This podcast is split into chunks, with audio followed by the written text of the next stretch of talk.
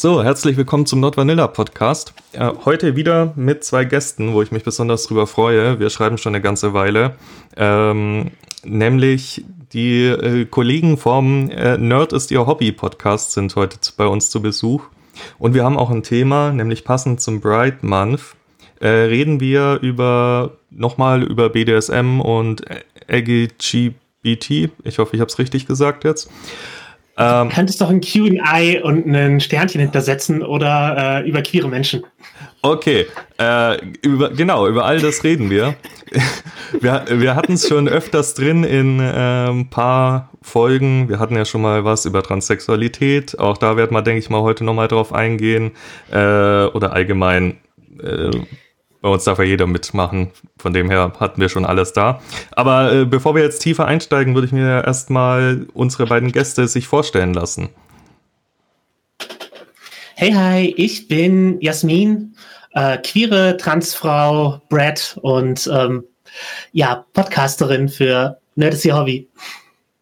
Und ich bin Serena, ich bin queer, BDSMlerin, Poli, und äh, ebenfalls Podcasterin für Nerd Your Hobby. Genau, äh, in eurem Podcast äh, verbindet ihr ja so ein bisschen äh, Nerd-Themen und BDSM-Themen miteinander. Das sind ja so eure Leidenschaften. Äh, wolltest du da kurz noch was zu erzählen?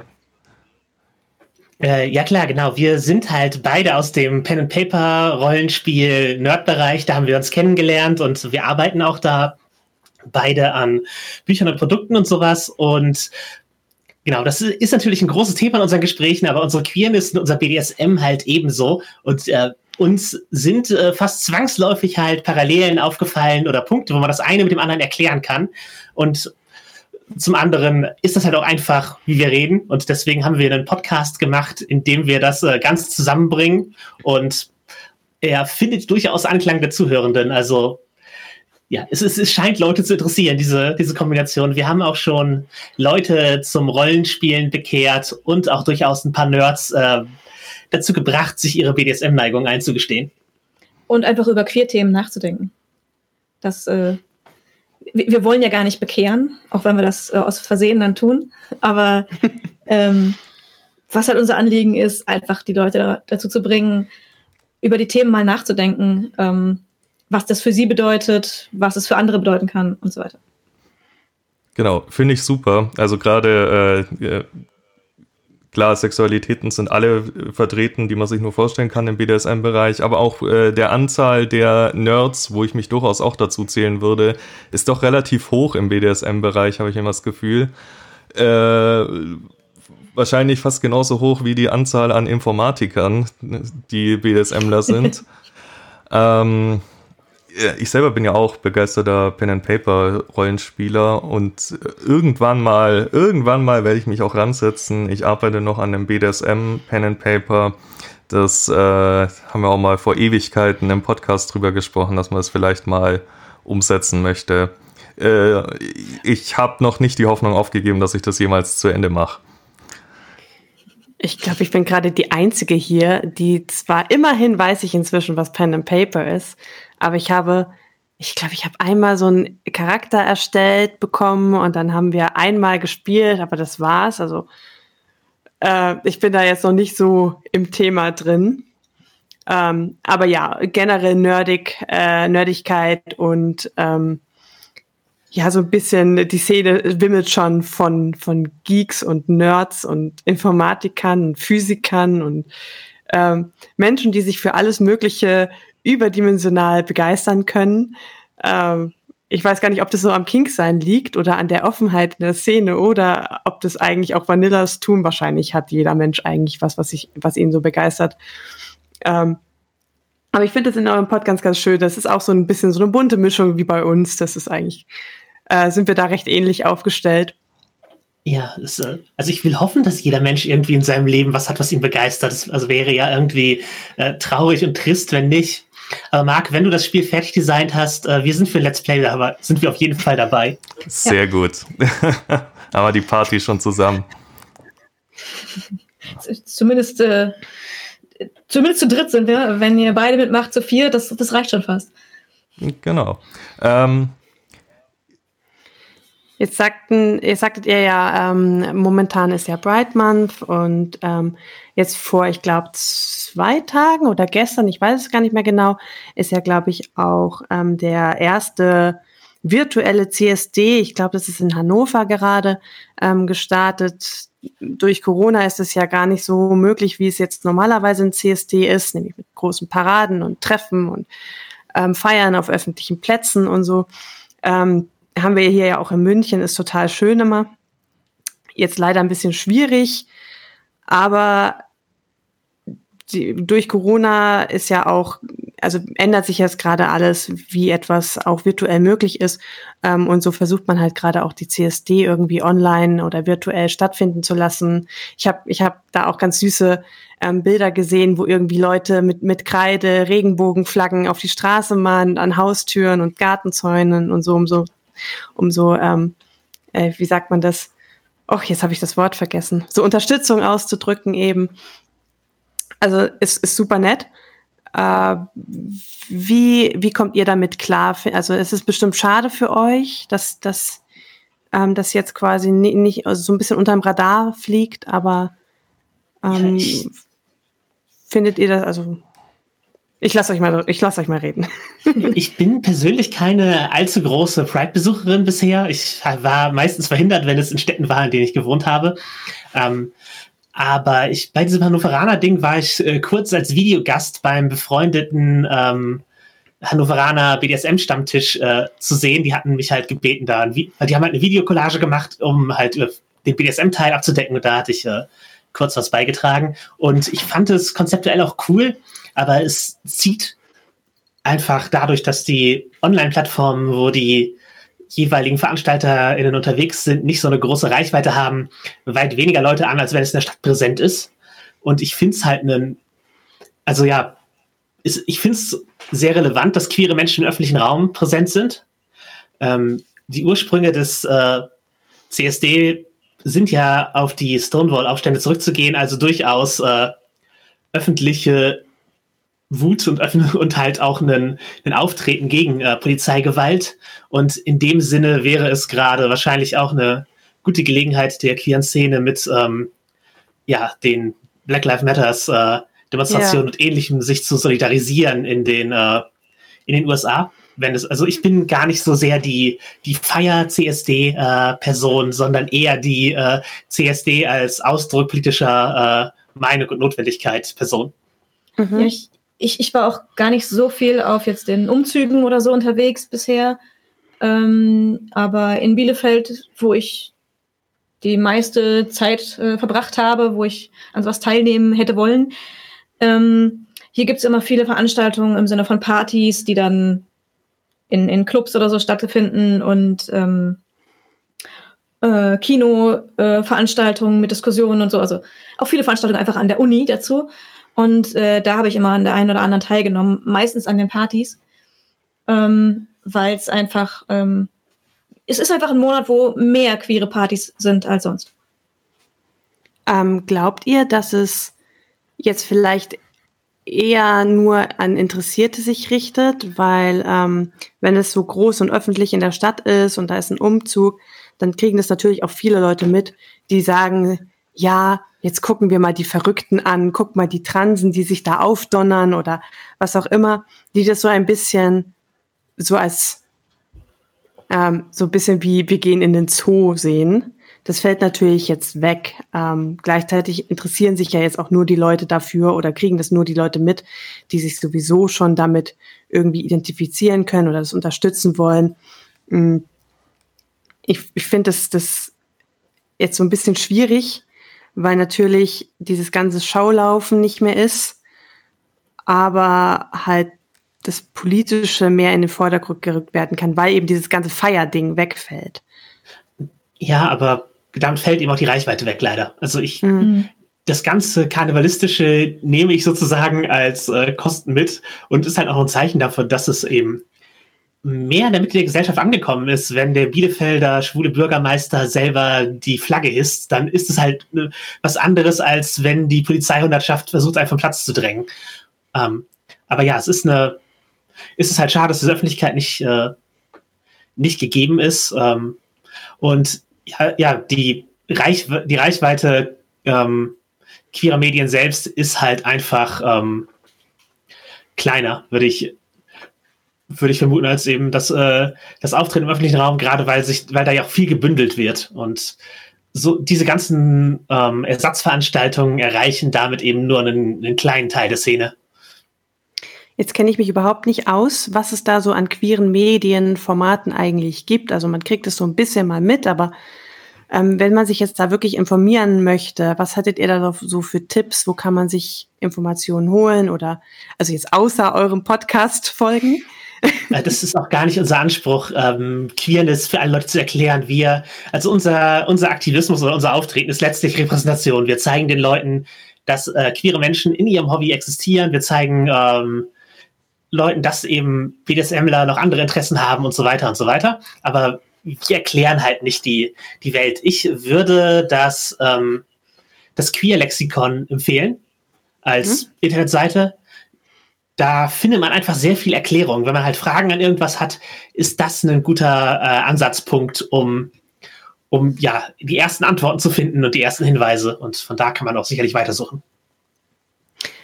Würdet ihr sagen, ähm, dass BDSMler sein ähm, Teil von äh, der queeren Szene ist? Also, oder würdet ihr das nochmal, also kann man queer sein und BDSMler sein oder ist BDSMler sein quasi schon queer sein? Da gehen die Meinungen auseinander und da wollen wir, glaube ich, auch nicht wirklich eine ähm, endgültige Meinung zu haben, mhm. weil es einfach so ist, ähm, prinzipiell wird es nicht unbedingt mit dazu gezählt unter Queerness, aber ähm, wenn jemand, jemand sagt, ich bin BDSMler und deswegen queer, würden wir zumindest das demjenigen nicht absprechen. Mhm. Also es ist halt mehr ein, eine Definition, also eine Selbstdefinitionssache. Äh, genau, die Frage, kann man queer und BDSMler sein? Offensichtlich, wir sind beide queer, also wir sind beide auch BDSMler. Also das ist, das schließt es halt, äh, das schließt sich in keiner Weise aus. Ähm, mhm. Aber ob BDSMler sein jetzt prinzipiell queer ist, ist halt, wie gesagt, was, was Serena sagte. Ich würde da halt noch äh, hinzufügen, dass wer als, äh, wer sich ob seiner, seiner BDSM-Neigung als queer identifiziert, steht halt auch sozusagen im Diskurs der queeren Gruppe. Also wenn jemand unhinterfragt den 1950er Jahre Haushaltsfetisch äh, durchzieht und dann halt in eine, in eine Gruppe geht, wo Leute Geschlechterrollen aufbrechen wollen, bewusst, dann steht er natürlich in der, in der Diskussion und ähm, wenn er sich da, ich sage jetzt immer er, aber es ist natürlich geschlechtsunabhängig, wenn diese Person sich dann reflektiert und im queer Diskurs äh, standhält sozusagen und, äh, und sich, davon nicht, sich davon nicht ausgeschlossen fühlt, dann würde ich sagen, ist auch diese Person in der queeren Szene willkommen. Denn BDSM wurde halt lange pathologisiert und ist halt erst im DSM 5 und äh, wie heißt das Ding? ICD-10. ICD-11 äh, ja, nicht mehr pathologisiert, ICD also gerade in den neuest gekommenen Auflagen. Das heißt, es hat zum Beispiel was mit eben äh, Transidentitäten zu tun, dass eben eine, dass einfach eine Pathologi Pathologisierung äh, aufgrund einer sexuellen Identität stattgefunden hat. Und in dem Fall ähm, hat zumindest BDSM sehr viel mit der Queer-Szene zusammen. Und es ist ja auch, dass, dass Personen, die ähm, BDSM leben, ist teilweise vor Familie äh, und, und Freunden verheimlichen müssen, weil sie ähm, ja soziale äh, Nachteile befürchten müssten. Ich meine, natürlich, an sich geht mein Sexleben niemandem in meiner Familie was an. Ähm, aber äh, Personen, die eine sehr enge Bindung zu ihrer Familie haben und dann bei Besuchen der Familie irgendwie das halbe Haus umbauen müssen, weil sie äh, nicht wollen, dass die alles irgendwas sehen.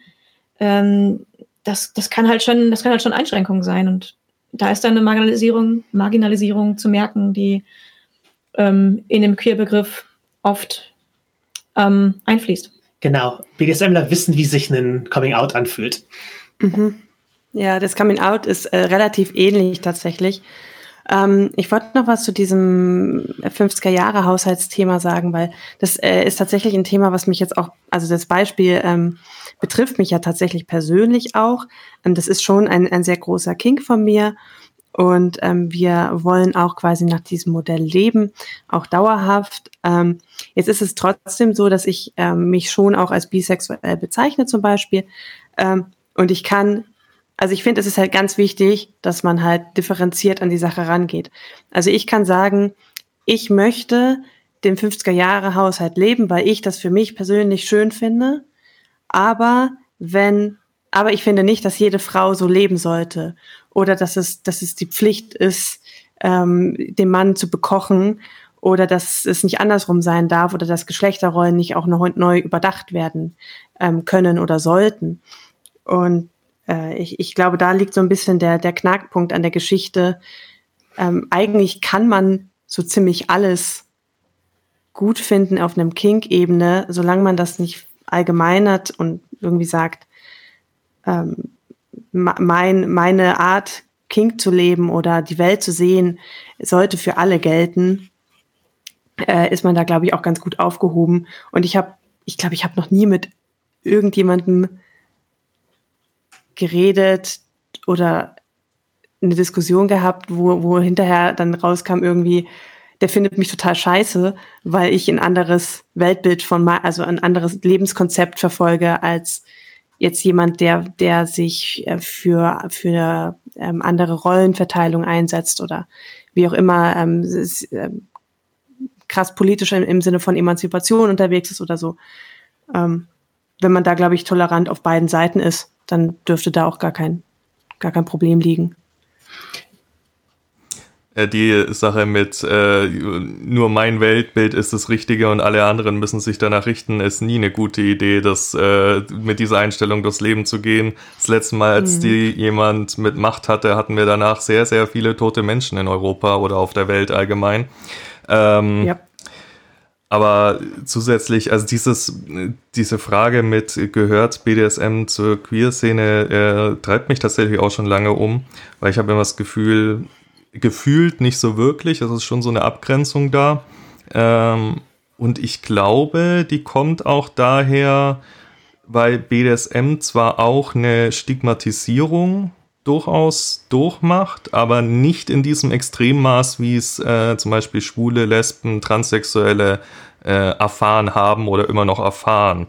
Äh, ich habe immer das Gefühl, bei BDSMler, da schütteln die Menschen dann halt mal den Kopf und sagen, okay, äh, mach, aber ich will es nicht machen. Ähm, bei anderen Sexualitäten oder Transsexuellen, da, keine Ahnung, da meinen die Leute immer gleich, äh, ihre komplette Lebensweise ist damit bedroht und deswegen müssen sie auf die Barrikaden gehen, was total bescheuert ist. Oder hm, ich, wie seht ihr das? Ich würde da gerne einhaken. Ähm, zum einen, du sagst immer, Transsexuelle ist äh, ein halbwegs veralteter Begriff. Äh, Transmenschen wäre, wäre sinnvoller, ja. weil Transsexuelle ist praktisch sozusagen eine Sprache der Pathologisierung und äh, bezieht es halt rein auf das, äh, auf Sex. Also äh, Transmenschen wäre da ein, äh, ein Begriff, der mir persönlich lieber ist und ich glaube den meisten Transmenschen. Ähm, Dann möchte ich mich äh, entschuldigen, das war nicht meine Absicht. Nee, genau. Ich, ich habe auch, ich habe mich in keiner Weise angegriffen gefühlt. Ich wollte dich nur sozusagen auf den, auf den Stand der Sprache bringen mit der, ähm, dass die, dass ja Transpersonen und äh, Schwule und Lesben ähm, ja, die eine andere Erlebniswelt haben als BDSMler, ja, auf jeden Fall. Ähm, ich, ich würde aber sagen, dass inzwischen es schon eher so ist, dass man sich als Lehrer in den meisten Orten äh, relativ problemlos als schwul outen kann, wenn aber rauskriegt, rauskommt, dass man äh, BDSMler ist, dann kann das ganz schnell zu Problemen führen. Also würde ich sagen, ja, in der Vergangenheit war da definitiv der größere Aufschrei bei anderen Themen, aber das heißt nicht, dass äh, BDSMler da nicht ähm, müssen vielleicht nicht um ihr Leben fürchten, wie, ähm, das ist ein absoluter Vorteil, aber äh, beruflich kann es halt auch große Nachteile haben. Vielleicht. Ähm, anderen Teilen der Welt vielleicht auch nochmal anders. Vielleicht sind ähm, BSMler einfach zeitlich so ein bisschen hinterher. Die haben so ein bisschen versäumt, ähm, sich zeitnah quasi auch aufzulehnen und zu sagen, hier schaut, wir sind, wir sind da, wir sind laut und uns gibt es und wir wollen nicht unterdrückt werden. Vielleicht, ähm, es ist ja ganz viel Forschung auch im Bereich Schwule und, und Lesben und Homosexualität generell. Ähm, gemacht worden. Und, und da kam ja zum Beispiel raus, dass das halt einfach, dass das keine Entscheidung ist oder nichts mit irgendwelchen Kindheitstraumata zu tun hat oder mit irgendwelchen komischen Mutterkonflikten oder Vaterkomplexen oder was auch immer, ähm, sondern dass es halt einfach eine angeborene Neigung ist und, und die Leute auch gar nichts dafür können und das auch nicht loswerden können. Ähm, vielleicht sind wir in 20 Jahren der Forschung, sind wir auch so weit, dass wir sagen, auch BDSM gehört da, dazu und ähm, dann sind wir auf einem ganz anderen Standpunkt. Also dann, ähm, ich glaube, die Szene hat es da so ein bisschen, also die BDSM-Szene hat es da so ein bisschen auch versäumt, sich zu zeigen. Ja, mhm. Anderer, andererseits ist ja auch so, dass bei BDSM das nicht so zwingend notwendig ist, in die Öffentlichkeit damit zu gehen, wie wir das jetzt tun. Ähm, ja, das kommt drauf an, wie man es ausleben möchte. Also ja, aber ich, ich bin halt auch der Meinung, dass man gerade bei, bei intimen sexuellen Dingen, das muss man eben nicht unbedingt direkt in der Öffentlichkeit tun. Wenn ich jetzt aber mit meinem Partner Händchen halten möchte, dann in der Öffentlichkeit oder dem einen Kuss geben, da möchte ich halt schon, dass das äh, egal ist, welches Geschlecht mein Partner hat. Aber was wäre denn jetzt zum Beispiel, wenn man sagt, ähm, wenn Händchen halten zwischen gleichgeschlechtlichen Paaren okay ist, dann könnte man doch auch sagen, dass ähm, mit Halsband und Leine durch die Stadt fahren zwischen einem BDSM-Park könnte okay sein. Also da, da ähm, nur weil das eine sich auf Geschlecht ähm, bezieht und das andere auf, auf Neigung in, in einer anderen Form, heißt es ja nicht, das eine darf man, das andere darf man nicht. Und das meinte ich mit, vielleicht sind wir da auch einfach ein paar Jahre zurück, weil das eine halt so ähm, das ist jetzt in den Köpfen und das ist sofort okay und natürlich äh, dürfen Männer und Männer Händchen halten und Frauen dürfen sich küssen und was auch immer. Ähm, aber wenn jemand mit Halsband und Leine geht, was ja im Prinzip das BDSM-Äquivalent ist zu Händchen halten vielleicht, dann ist der Aufschrei ja ganz groß. Ja. Ah, Finde ich, find ich schwierig. Ja, also ich glaube, das es ist, es ist super. Also das, da, da gibt es jetzt auch kein richtig oder falsch oder keine ähm, das, das ist jetzt auch kein, äh, ich, ich möchte da nicht irgendwie niemanden belehren oder, oder bekehren oder die Sichtweise der Menschen ändern oder so.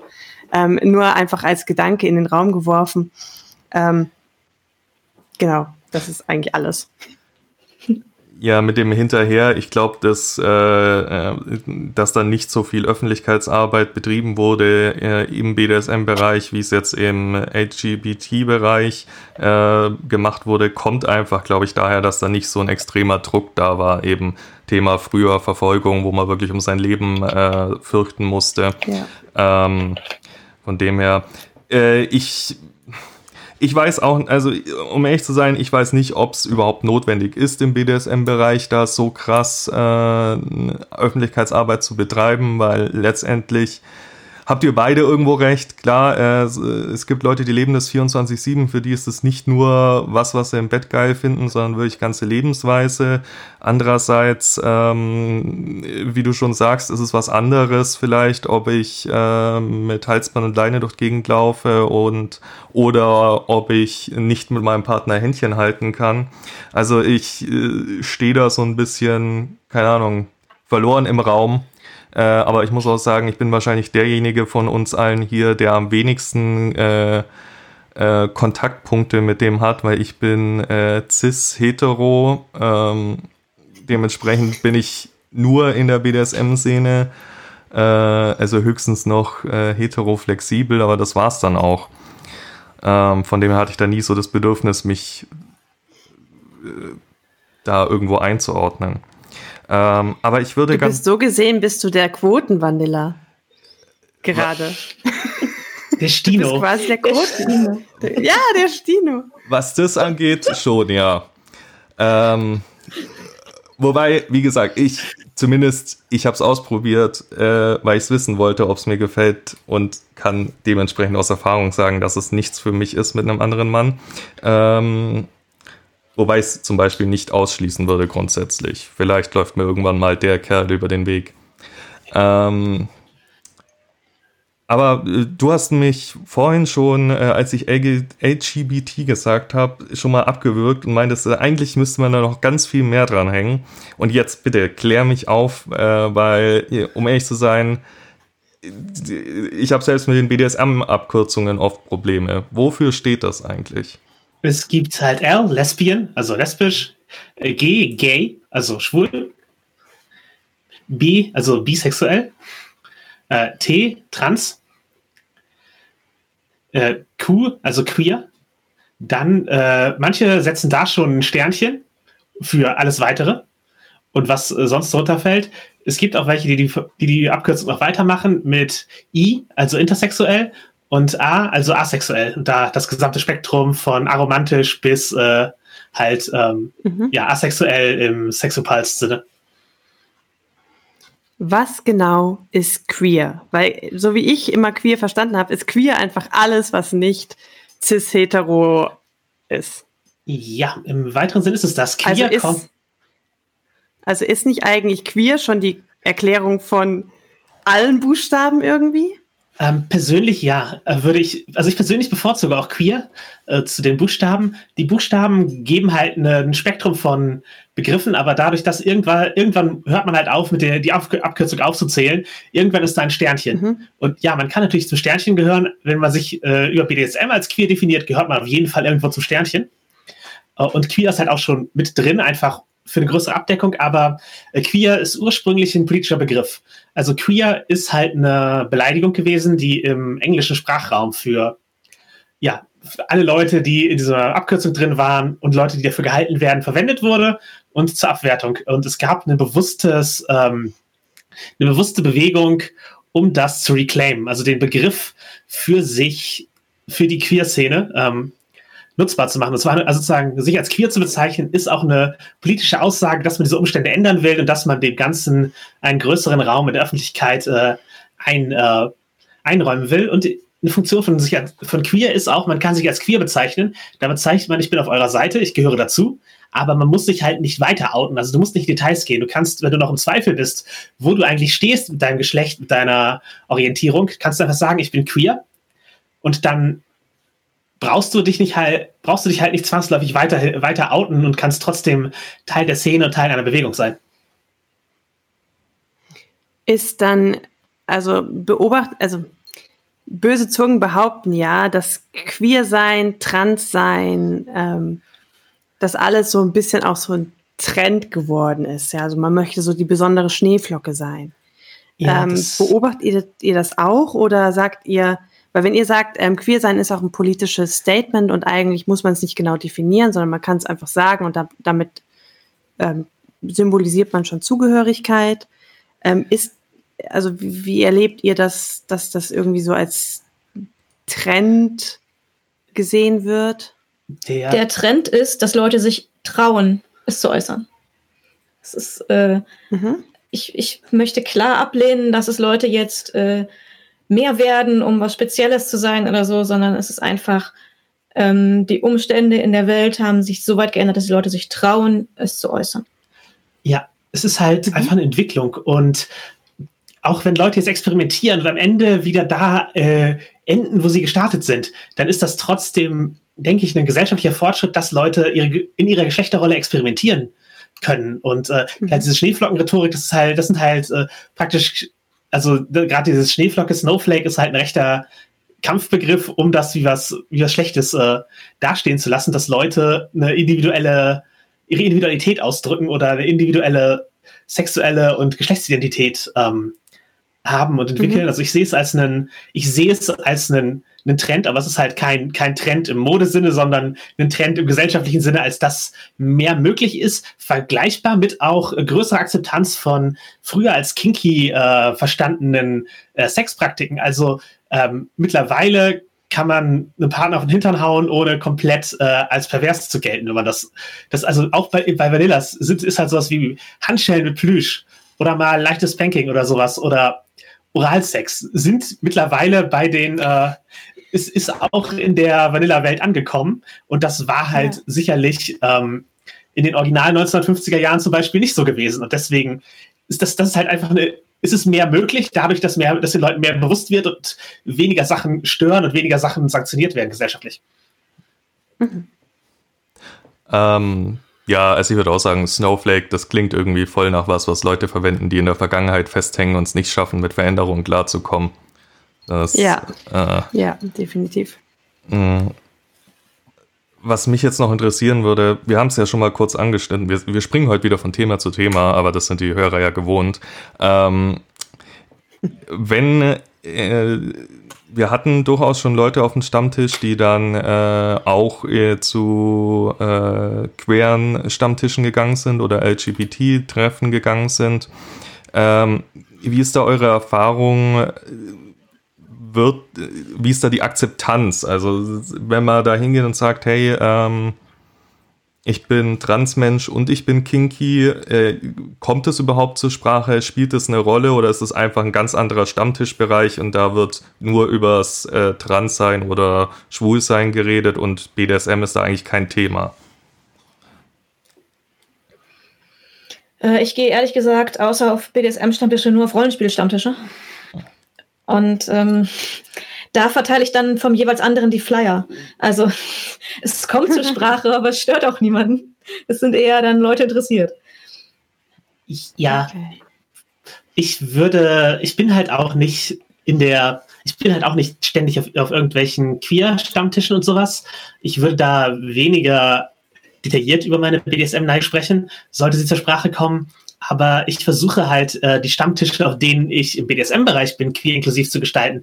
Zum Beispiel haben wir angefangen, uns bei dem Stammtisch hier in Bielefeld, zu dem ich äh, gehe, mit Pronomen vorzustellen, sodass eben äh, nicht-binäre Menschen sich da nicht ausgeschlossen fühlen und halt ihre Pronomen nennen können. Und äh, Transmenschen, bei denen man es noch nicht so sieht, auch dann ein, einfach ein Signal kriegen, dass es ein sicherer Raum ist. Und das wurde von der, von der Orga auch sehr schnell ähm, angenommen. Und das hat auch äh, das hat dahingehend äh, gut funktioniert. Und ich bin halt auf einem äh, Transmenschen-Discord-Server und da wird viel über Kink geredet, aber es hat seinen eigenen äh, Raum nebenher und in den öffentlichen Hangouts halten wir uns auch eine, eine, Spur zurück damit, aber Leute verstehen Anspielungen. Es gibt ja auch einfach große Überschneidungen immer. Also, in allen drei Bereichen. Meine Erfahrungen sind auch, äh, wie gesagt, ich kann nur von BDSM-Stammtischen reden, aber da war es bisher immer so, wenn jemand gesagt hat, ähm, also zum Beispiel hatten wir Transmenschen, die sind vorher als Frau auf den Stammtisch gekommen und meinten dann irgendwann, ja, ähm, sie fühlen sich äh, als Mann und möchten dann auch männlich angesprochen werden mit einem neuen Namen. Dann war das auch nie ein Problem, sondern wurde immer sofort akzeptiert und äh, eher immer, dass die Leute mit Interesse dem Ganzen entgegenblicken äh, und Fragen stellen, ähm, was auch in den meisten Fällen, glaube ich, für die Leute ganz in Ordnung war. Und äh, also eine Akzeptanz, zumindest von der BDSM-Seite her, war auf jeden Fall da. Von der LGBT-Seite her kann ich mir auch vorstellen, dass das durchaus wahrscheinlich ähnlich ist. Es gibt natürlich Konfliktpotenziale, ähm, auch schon seit sehr langer Zeit in der, in der Bewegung. Also es gibt durchaus Leute, die sagen, dass, dass Kinky-Sachen halt keinen kein Raum auf zum Beispiel CSDs oder halt allgemeinen Pride-Aktionen hätten.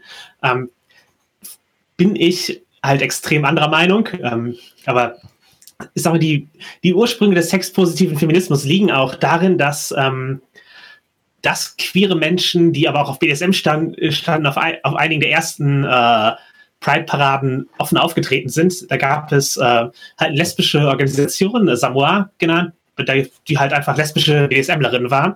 Und die sind halt in den frühen 80er Jahren mit äh, The Leather Menace Shirts äh, auf Pride aufgetreten. Und das hat riesigen äh, Streit in der damaligen Community äh, ausgelöst, was halt äh, ja mit einer der Wurzeln der, der Diskussion, die zur, die halt zu einer Akzeptanz von, von ähm, einfach Sexualität in der, im Feminismus ge gebracht hat. Also die, da gibt es halt eine einfach eine Verknüpfung von, äh, von den Bewegungen und es gibt auch einen, einen lange stehenden Konflikt. Also äh, ich, mhm. ich muss sagen, ich finde es natürlich nicht gut, wenn Leute nicht akzeptieren, wie andere Leute sind, aber ich kann es verstehen, warum es da wahrscheinlich von der äh, LGBT-Szene mehr Gegenwind gibt, als wenn jemand in der BDSM-Szene sagt, er ist LGBT.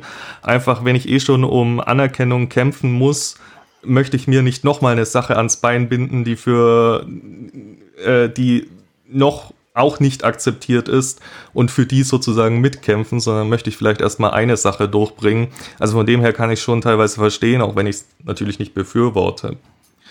Ja, im Sinne der Intersektionalität muss man natürlich versuchen, alle Ungerechtigkeit aufzulösen, sonst gibt es nämlich für niemanden Gerechtigkeit. Ja. Genau. Was äh, mir mal jemand erzählt hat aus der schwulen Szene, ähm, also der ist, der, der ist wirklich einfach nur schwul, also ganz normal, einfach nur schwul. Und der hat erzählt, dass äh, man in der schwulen Szene schon fast so ein bisschen blöd angeguckt wird, wenn man einfach nur schwul ist. Also man ist ein Cis-Mann, doch, genau. Man ist ein ganz normaler Mann, der einfach auf ganz normale Männer steht.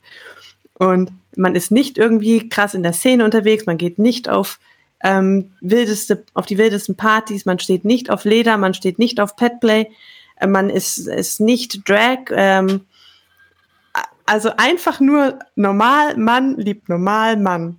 Dass man dann in der Szene schon so fast so ein bisschen geächtet wird, so, äh, du bist so langweilig. Also, ich weiß es nicht, ob das jetzt wirklich stimmt, ähm, aber es war eine persönliche Erfahrung, die er da mir mit, mitgeteilt hat. Deswegen glaube ich ihm das schon, dass da durchaus auch so ein bisschen ähm, Stigmatisierung in der Szene herrscht. Intern. Wahrscheinlich auch nicht überall, das ist bestimmt regional unterschiedlich, ja. aber ich habe auch so ein, zwei Erzählungen von äh, homosexuellen Bekannten äh, bekommen, die auch meinten, dass sie sich in der Szene ungern aufhalten, weil es ihnen zu viel anderes noch ist und sie die Musik nicht mögen und so weiter. Und dass sie dann äh, ja, sich von, den, von der normalen Szene eher ferngehalten haben und dann äh, halt dadurch Schwierigkeiten hatten, einen Partner zu finden. Weil wenn sie sich in der Szene nicht gerne aufhalten, ist halt wiederum schwierig ist, äh, in einem ja, zu wissen, wen man jetzt ansprechen könnte. Ja, müsstet ihr vielleicht mal einen Schwul so einladen, der da, genau, der, der, der da eine Meinung zu hat. Wir sind es ja beide nicht offensichtlich. Ja, richtig. Ja, also. Nicht äh, mal lesbisch. Entschuldigung. Furchtbar, furchtbar. Wen haben wir denn da eingeladen? Nee, ähm, ihr, ihr habt es gehört, wenn ihr in der schwulen BDSM-Szene unterwegs seid, meldet euch gerne. Das ist nämlich wirklich so ein, äh, wie, auch ich höre davon oder hab, hab äh, schon mal Kontakt gehabt in Form von meiner ersten BDSM-Erfahrung, die ich mal in einer ganz frühen Folge erzähle. Äh, die war nämlich mit einem äh, homosexuellen BDSMler äh, und diese ganze, gerade Petplay-Szene habe ich das Gefühl, bei homosexuellen Männern ist irgendwie ein Riesending, aber da kommt man von außen irgendwie nicht ran. Also wenn ihr da drin seid und darüber erzählen wollt, meldet euch gern mal. Wir hätten Bock drauf. Ähm, was ich jetzt noch fragen wollt, in eurer Art äh, LGBT zu sein, zu leben, beeinflusst es auch eure Art BDSM zu leben? Mm, bestimmt irgendwie. Ich glaube,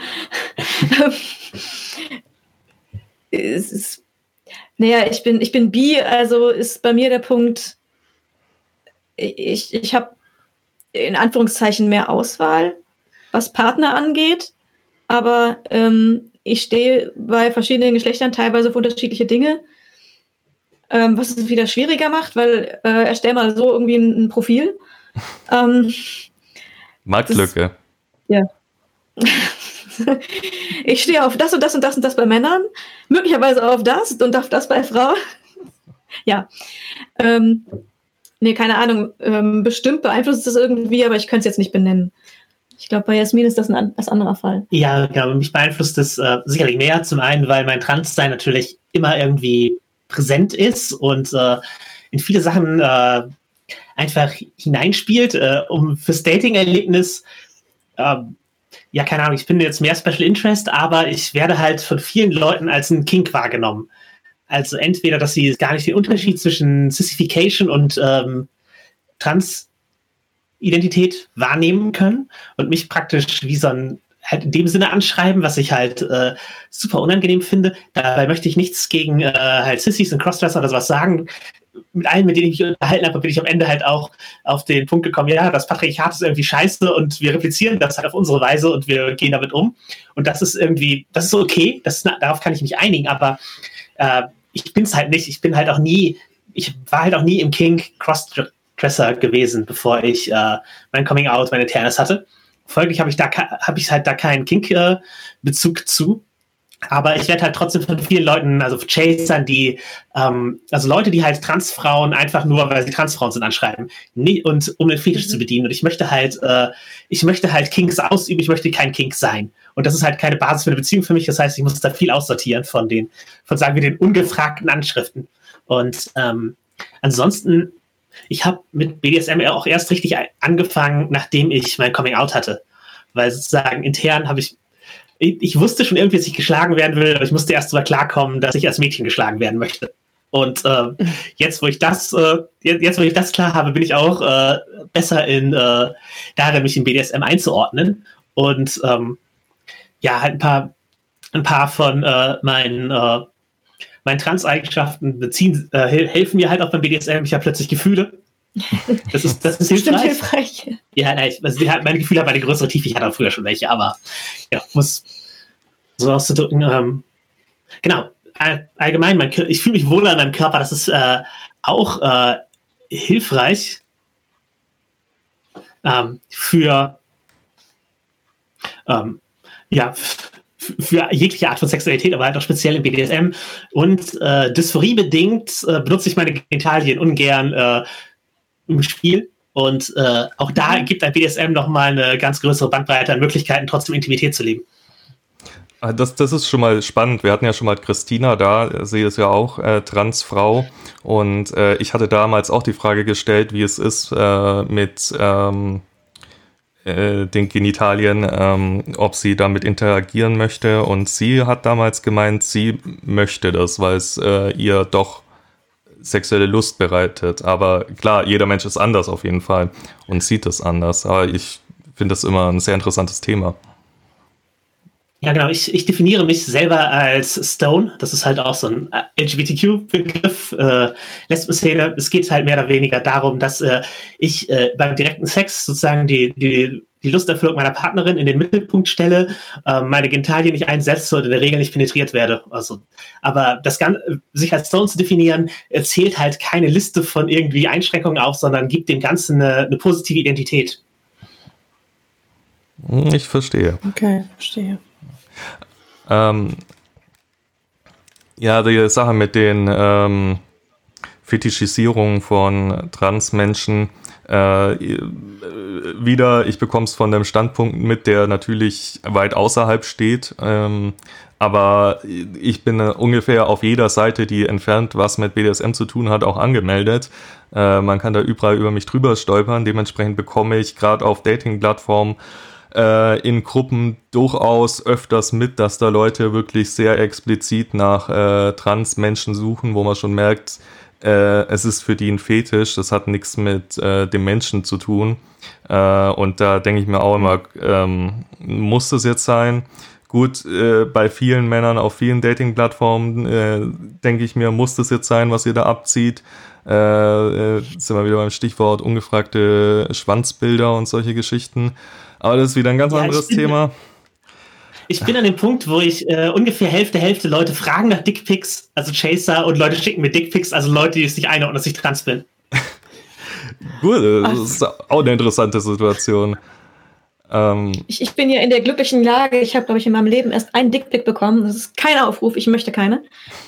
Denn äh, ich, ich bin zwar, äh, wenn jetzt, ich, ich wäre eher Paper Stone bei den, äh, ähm, bei den Begriffen, aber ähm, Genitalien sind, auch wenn ich sehr sexuell spiele, eigentlich nicht mein Primärinteresse. Ja. Deswegen. Das ist wirklich so. Das, das scheinen Menschen nicht zu verstehen. Leute, äh, es ist schön, dass ihr Genitalien habt. Es ist schön, dass ihr stolz drauf seid. Aber einfach nur Genitalien ohne das Drumherum ist nicht ansprechend. Schickt dann, wenn dann ein komplettes Nacktbild ein ästhetisches, aber nicht nur eure Genitalien. Also auch und auch aber, aber auch nicht ungefragt. Auch nicht auch ungefragt, auch nicht genau. Ungefragt. Nein.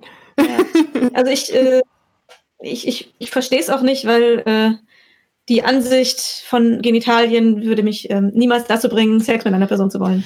Im Manch- Gegenteil. Ma- Manchmal ist es aber auch einfach eine Machtausübung. Also, dass sie das schicken, damit du über sie nach, also egal wie du darauf reagierst, du musst drüber nachdenken und sie haben äh, praktisch einen, einen Einfluss auf dein Leben gehabt, Ja. dadurch, dass sie dir den Scheiß geschickt haben. Auch einfach eins zurückschicken. Ja, genau.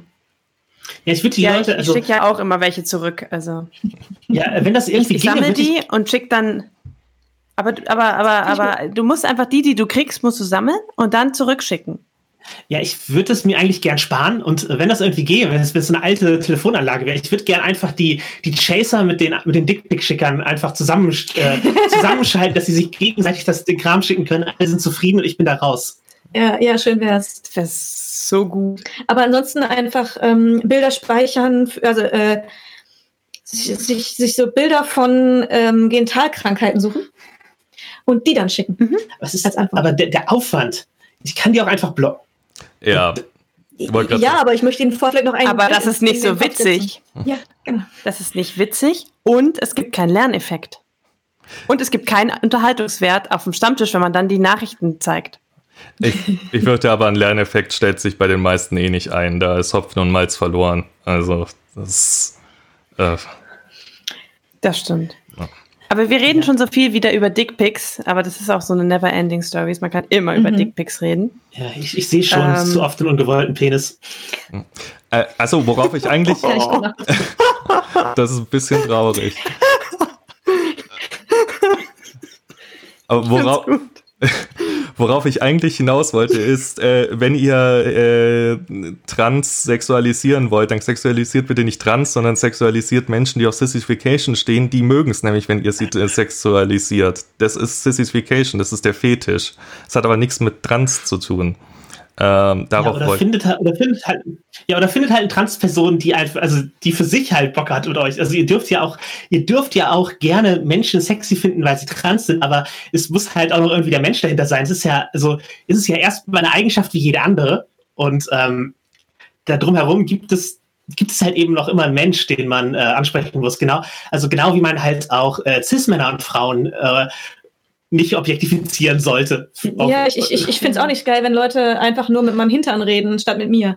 Ähm, also, ey, wenn man einfach nur körperliche Aspekte an einer Person geil findet und dann nichts anderes mehr wahrnimmt, dann ist man einfach, tut mir leid, aber nicht geeignet, eine sexuelle Beziehung aufzunehmen. Ja, da stimme ich voll und ganz zu. Ähm, natürlich, äh, also am- mal an alle Leute, die sich jetzt getriggert fühlen, wir meinen natürlich nicht jeden, der auf einem Dating-Plattform angemeldet ist. Es gibt durchaus auch genug Leute, die vernünftig sind, aber leider gibt es auch eine sehr hohe Anzahl an Vollidioten und leider erinnert man sich immer nur an die Negativbeispiele, nie an das Positive, weil die durchaus auch mal untergehen. Gerade als Frau oder wahrscheinlich auch als Transmensch kriegt man äh, teilweise äh, 30 Nachrichten an einem Tag. Ich sehe es ja immer bei äh, Bekannten, die davon erzählen oder bei so Aktionen, wo dann, äh, wo man dann das einzig Positive draus zieht, nämlich dass man sich dann an der Weihnachtsfeier drüber lustig macht über bescheuerte Nachrichten. Ja. Ja, und so, sobald man äh, eben den, den Menschen sieht, auch wenn der seinem Fetisch vielleicht entspricht, ist es ja auch keine Kritik mehr von uns, dass man sich blöd verhält. Aber es geht eben nur um die Leute, die einfach nur blind ihren, ihren Kings, ihren Fetischen oder was immer sie an einer, äh, an, an ja nicht Persönlichkeitsdingen an Personen interessieren, die nicht darüber hinaus gucken. Ja, Genau. Objektifizierung nur einvernehmlich. Ja.